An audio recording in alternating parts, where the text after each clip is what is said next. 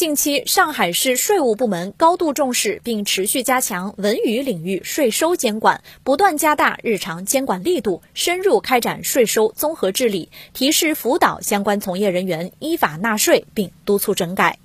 在去年以来开展的文娱领域税收综合治理中，通过税收大数据分析发现，演员邓伦存在涉嫌偷逃税问题，并且经过税务机关提醒督促，仍然整改不彻底。于是依法依规对邓伦进行立案，并开展了全面深入的税务检查。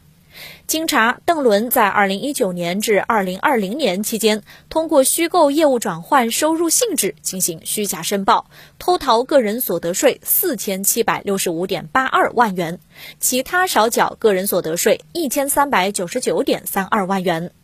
在税务检查过程中，邓伦能够积极配合检查，并主动补缴税款四万四千五百五十五点零三万元，同时主动报告了税务机关还没有掌握的涉税违法行为。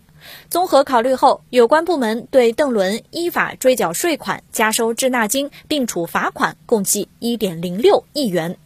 其中，对其虚构业务转换收入性质、虚假申报偷税，但主动自查补缴的四千四百五十五点零三万元，处以零点五倍罚款；对其虚构业务转换收入性质、虚假申报偷税，但没有主动自查补缴的三百一十点七九万元，处以四倍罚款。